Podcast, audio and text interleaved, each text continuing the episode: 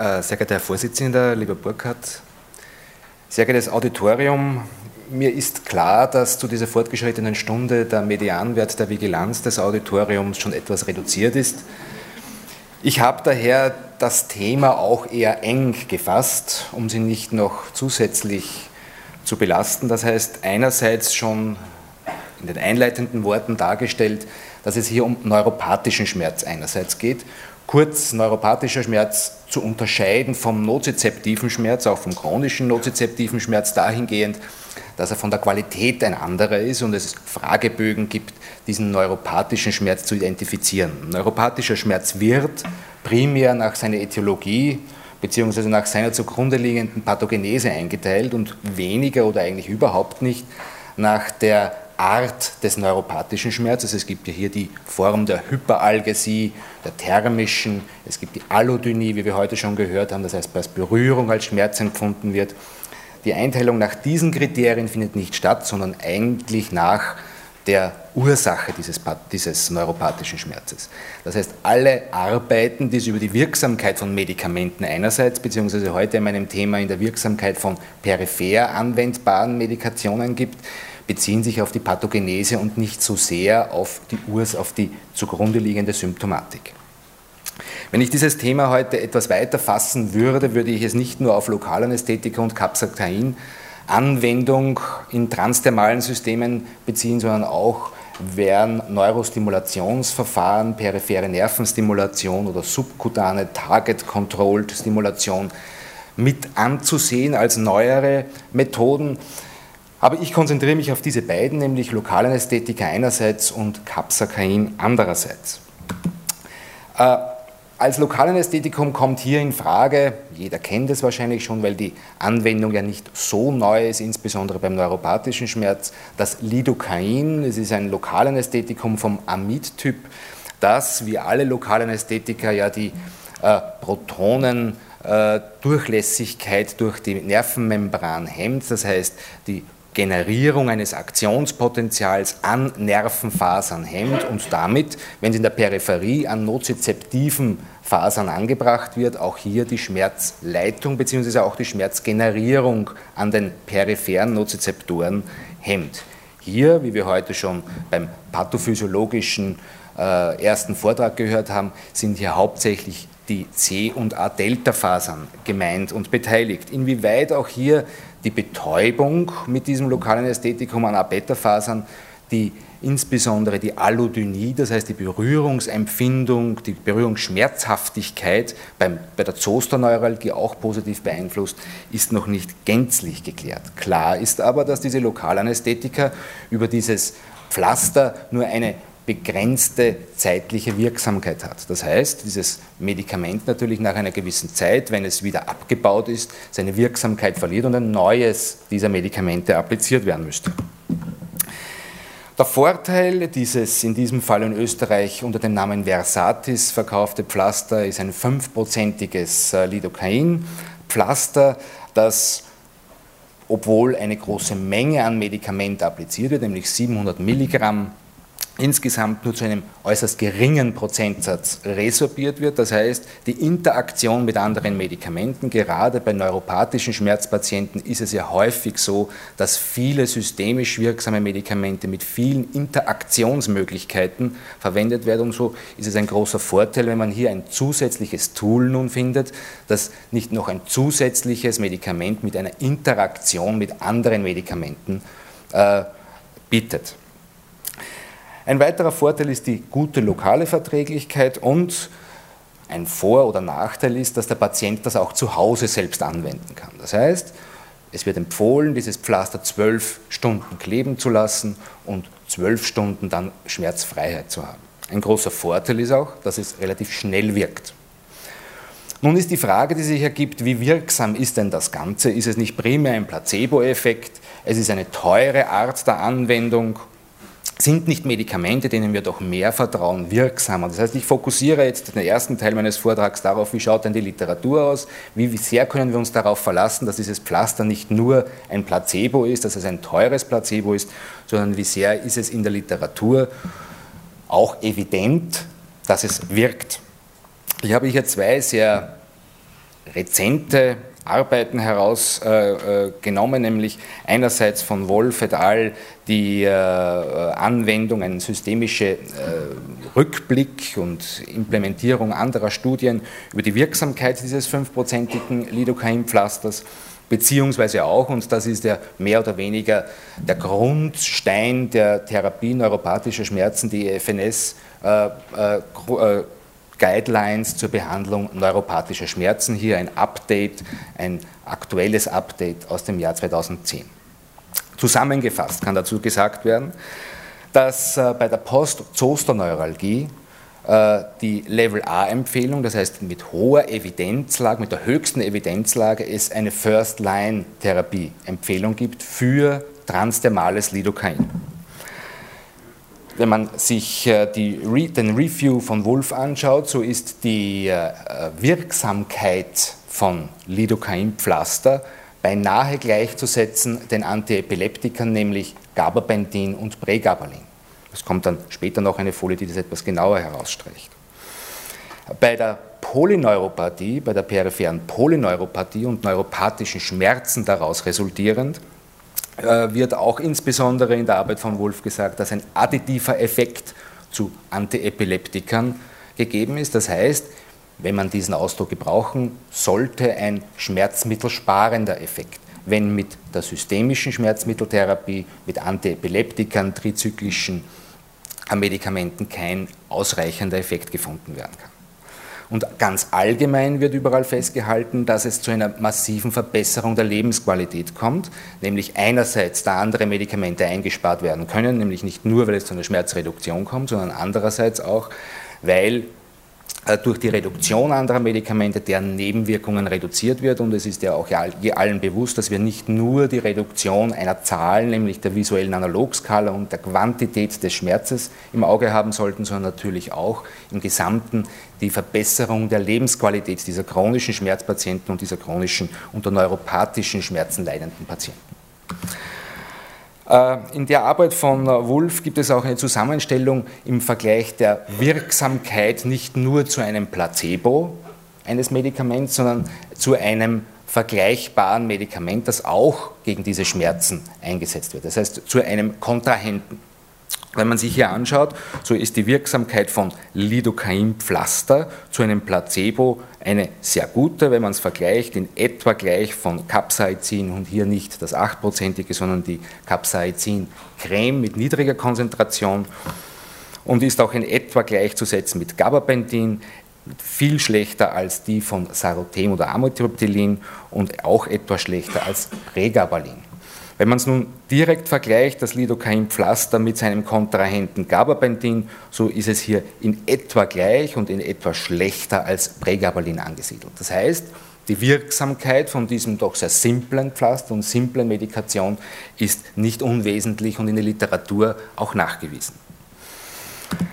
Als nächsten Punkt, ein bisschen komplizierter das Ganze zu erklären, die Wirksamkeit von Capsaicin. Ein Lidocain, ein Lokalanästhetikum in der Schmerztherapie zu verwenden, hat eine gewisse Logik und ist klar und für jeden nachvollziehbar. Aber warum jetzt Capsaicin, ein Medikament oder ein Wirkstoff, den es in der Natur gibt, den man genießt, wenn man es in Speisen in einer vernünftigen Dosierung zu sich nimmt, aber in einer höheren Dosierung sehr unangenehm sein kann, weil es einen enormen brennenden Schmerz im Mund verursacht, bei der Zubereitung von Speisen einen brennenden Schmerz an den Fingern oder im Gesicht, wenn man sich berührt, bedingen kann. Das heißt, ein Medikament in diesem Fall, das Schmerzen verursacht, wird hier in der Schmerztherapie eingeführt.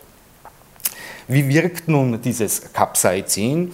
Der Wirkstoff, der in den Chilis vorkommt und der in anderen Nahrungsmitteln auch vorkommt. Es gibt an den peripheren Nozizeptoren, an den C- und A-Delta-Fasern, äh, Rezeptoren, die TRPV1-Rezeptoren, die, äh, die, deren Ligand unter anderem das das Chili-Pflaster ist, das heißt dieses Capsaicin ist. Der physiologische Ligand dafür ist zum Beispiel Wärme oder Hitze. H-Ionen oder gewisse Lipide. Wenn es jetzt bei einem Patienten mit neuropathischen Schmerzen kommt es zu einer Sensibilisierung dieser C-Terminalen, dieser C-Endstellen, die ja für die Schmerzempfindung zuständig sind. Das heißt, eine geringe Temperatur, das heißt dieser brennende Schmerz, der mitunter bei der Postzosterneuralgie auftritt, tritt ja auf, weil diese C-Terminalen so sensibel sind, dass bereits Körpertemperatur mitunter zu deren Erregung führt und zu dem Brennen führt. Oder viele Patienten berichten auch, dass sie sich nicht mehr heiß duschen können oder warm duschen können, weil das schon schmerzhaft ist. Das führt zu, über diese sensibilisierten C-Fasern und über diese Rezeptoren zu diesem Schmerz. Der Hintergrund war und ist schon seit langem, dass man Capsaicin-Salben verwendet. Diese Salben sind mit einer niedrigen Konzentration, etwa 0,075 oder 0,04 prozentig, die der Patient mehrmals aufträgt, auch mehrmals täglich auftragen kann und hier es zu einer Desensibilisierung dieser sensibilisierten C-Fasern-Terminalen führt. Diese Desensibilisierung führt bei einigen Patienten zu einer Verbesserung der Schmerzsymptomatik, zu einer Verbesserung des neuropathischen Schmerzes. Nun gibt es eine, seit etwa sechs Monaten eine neue Medikamentendarreichung, nämlich ein Capsacain, das mit einer bedeutend höheren Konzentration ausgestattet ist, mehr als hundertfach höheren als die bis jetzt als Magistraliter angewandten Salben. Dieses sehr hochkonzentrierte Capsacain, das zu diesen C-Faserterminalen gebracht wird, hat wahrscheinlich nicht nur jetzt diesen desensibilisierenden Effekt, sondern beinahe einen nervenabtötenden Effekt. Das heißt, diese TRPV1-Rezeptoren werden derartig stark erregt, dass deren Funktionalität für einen gewissen Zeitraum eingeschränkt ist. Ist nachgewiesen in histologischen Untersuchungen.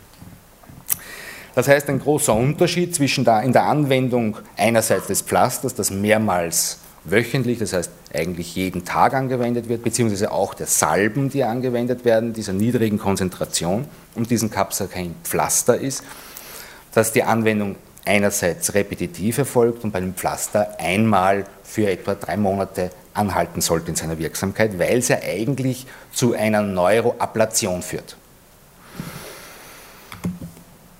Auch hier einmal die Studienlage sondiert und geschaut, wie evident ist denn das, was hier gemacht wird. Einerseits mit den Pflastern und andererseits auch mit den Cremen.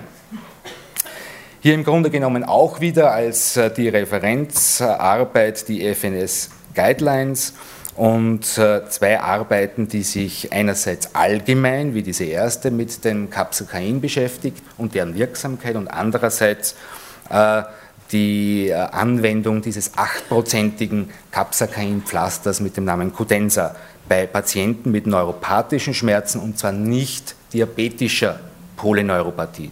Die diabetische ist deswegen ausgenommen, weil dieses Pflaster nur an intakter Haut angewendet werden sollte und darf und dies ja bei einer diabetischen Polyneuropathie nicht von vornherein anzunehmen ist. Darum ist aus diesen Studien auch diese Schmerzklientel immer wieder ausgeschlossen. Es ist einerseits schwierig, hier randomisierte, placebo-kontrollierte Studien durchzuführen, weil ja Capsacain als äh, Wirkstoff zu einer Rötung der Haut führt und eine gedoppelt geblindete, placebo-kontrollierte Studie hier ja nicht durchführbar ist. Das heißt, die Arbeiten, die äh, die Wirksamkeit dieses achtprozentigen Pflasters äh, untersuchen, nehmen als Kontrollgruppe äh, Patienten, die ein niedrig konzentriertes Pflaster, nämlich 0,04-prozentig, als Kontrollgruppe nehmen. Äh, was das 8-prozentige Pflaster betrifft, ist die Studienlage, sagen auch äh, diese EFNS-Guidelines noch eher sehr heterogen. Aber was gesagt werden kann, ist, dass bei der Post-Zoster-Neuralgie es eine Level-A-Empfehlung gibt für First Line für die Creme gibt auf alle Fälle und was das Pflaster betrifft, auch eine Level A Empfehlung, also mit sehr hoher Evidenzgrad, eine Second Line Empfehlung für das Pflaster bei Postzosterneuralgie gibt. Eine sehr hohe Evidenz und äh, First Line ist äh, dieses Pflaster bei der schmerzhaften, bei neuropathischen Schmerzen bei HIV-Patienten. Also auch hier kann mit Fug und Recht behauptet werden, dass die Wirksamkeit dieser Medikamentenkombination, sei es der Creme oder aber auch sei es des Pflasters, evident ist. Äh, nun äh, möchte ich noch darauf eingehen, auch hier noch einmal die Studienlage, die möchte ich jetzt überschreiten, wie unsere Erfahrungen mit der Anwendung dieses Plasters sind. Wir waren ja aufgrund der Aktivitäten von Professor Gustav in der Lage, die ersten in Österreich und einer der ersten in Europa zu sein, die dieses Pflaster verwenden konnten. Äh, ganz kurz zusammengefasst, insgesamt äh, sind in der ersten Phase 20 Anwendungen geschehen an 17 Patienten. Dreien wurde repetitiv nach drei Monaten wieder ein Pflaster appliziert. Bei diesen 17 Patienten handelte es sich um acht Post-Zosterneuralgie-Patienten drei Patienten mit einer postoperativen neuropathischen Schmerzen, das heißt Patienten, die im Rahmen einer Operation eine Nervenläsion erlitten und darauf folgende neuropathische Schmerzen. Drei Patienten mit einer schmerzhaften Polyneuropathie, hier ausgeschlossen eine diabetische Polyneuropathie und drei andere Patienten. Ja, seltene neuropathische Schmerzethiologien. Wenn man sich anschaut, wie viele dieser 20 äh, Anwendungen nun mit einer mehr als 50-prozentigen Schmerzreduktion verbunden waren. So waren das sechs Patienten, das sind in etwa 30 Prozent der Patienten. Einer 30 bis 50-prozentigen Schmerzreduktion, das heißt weniger als 50 Prozent Schmerzreduktion, war bei vier von diesen 20 Anwendungen zu sehen.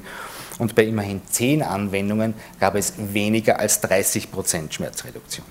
Was wir auch feststellten, war, dass bei diesen Patienten, wenn sie Responder waren, dieser Ansprechen auf die Therapie schon während der ersten Stunden und Tage zu beobachten war, das heißt, kein langes Zuwarten zu erwarten ist. Und was auch noch festzustellen war, dass diese Anwendung an und für sich eine sehr schmerzhafte darstellt. Das heißt, es ist notwendig, das zu behandelnde Areal zu anästhesieren. Einerseits. Andererseits auch damit davon auszugehen, dass auch nach dieser Behandlung für einige Stunden, wir beobachteten dies in etwa nach fünf Stunden, war, ein, ein, ein, war keine Schmerzen mehr im behandelten Gebiet zu beobachten. Und als dritten Punkt, im Bereich um die Anwendung dieses Pflasters kam es zu einer erhöhten Schmerzsensibilität durch eine Sensibilisierung der angrenzenden C-Terminalen, wenn Sie auf meine anfängliche äh, äh, Information über diese TRPV1-Rezeptoren zu erfolgen war.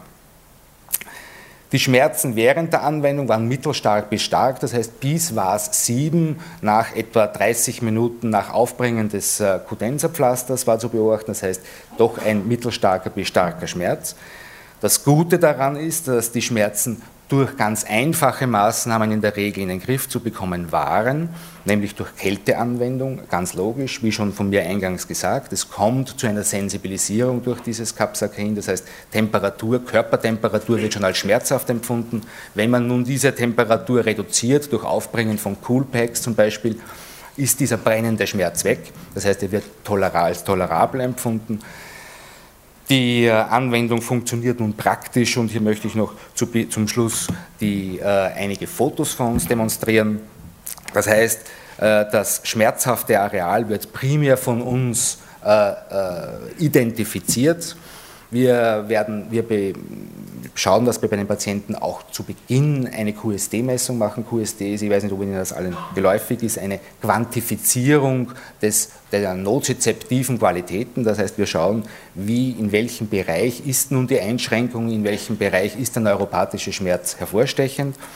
Im Rahmen dieser Untersuchung wird das als neuropathische Schmerzareal mit seinem hyperalgetischen und allodynen Anteilen identifiziert.